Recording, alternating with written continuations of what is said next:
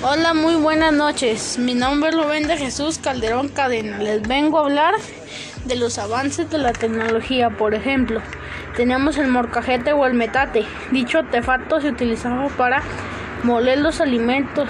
Hoy en, hoy en la actualidad ya utilizamos licuadora que facilita licuar los alimentos con facilidad.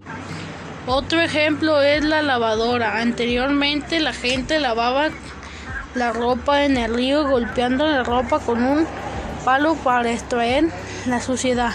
Hoy en día, en la actualidad, está la lavadora que se selecciona en el ciclo de la lavadora.